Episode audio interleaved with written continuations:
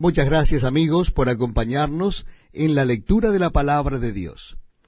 Este es un tiempo precioso porque dejamos que la palabra de Dios hable directamente a nuestras vidas, leemos directamente de ella para nuestro crecimiento espiritual. Libro de Apocalipsis, capítulo 8. Nuevo Testamento de la Biblia, libro de Apocalipsis, capítulo 8. Vamos a leer desde el versículo primero.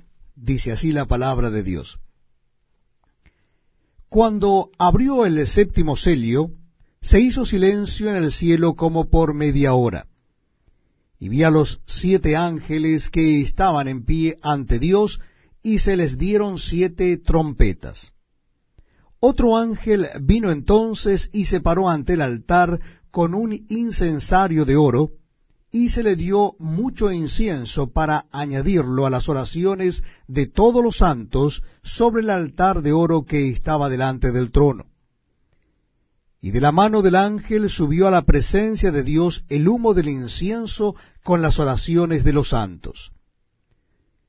Y el ángel tomó el incensario y lo llenó del fuego del altar y lo arrojó a la tierra y hubo truenos y voces, y relámpagos y un terremoto. Y los siete ángeles que tenían las siete trompetas se dispusieron a tocarlas.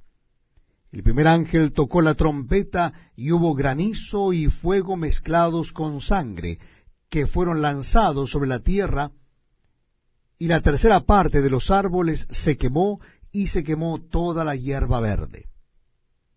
El segundo ángel tocó la trompeta y como una gran montaña ardiendo en fuego fue precipitada en el mar, y la tercera parte del mar se convirtió en sangre.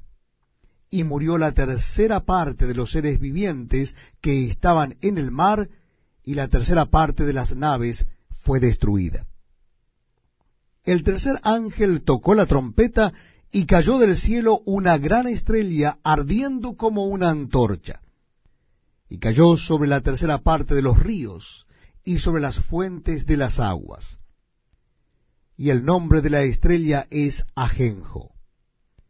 Y la tercera parte de las aguas se convirtió en ajenjo, y muchos hombres murieron a causa de esas aguas porque se hicieron amargas. El cuarto ángel tocó la trompeta y fue herida la tercera parte del sol y la tercera parte de la luna y la tercera parte de las estrellas para que se oscureciese la tercera parte de Helios y no hubiese luz en la tercera parte del día y asimismo de la noche. Y miré y oí a un ángel volar por en medio del cielo diciendo a gran voz, ¡ay, ay, ay de los que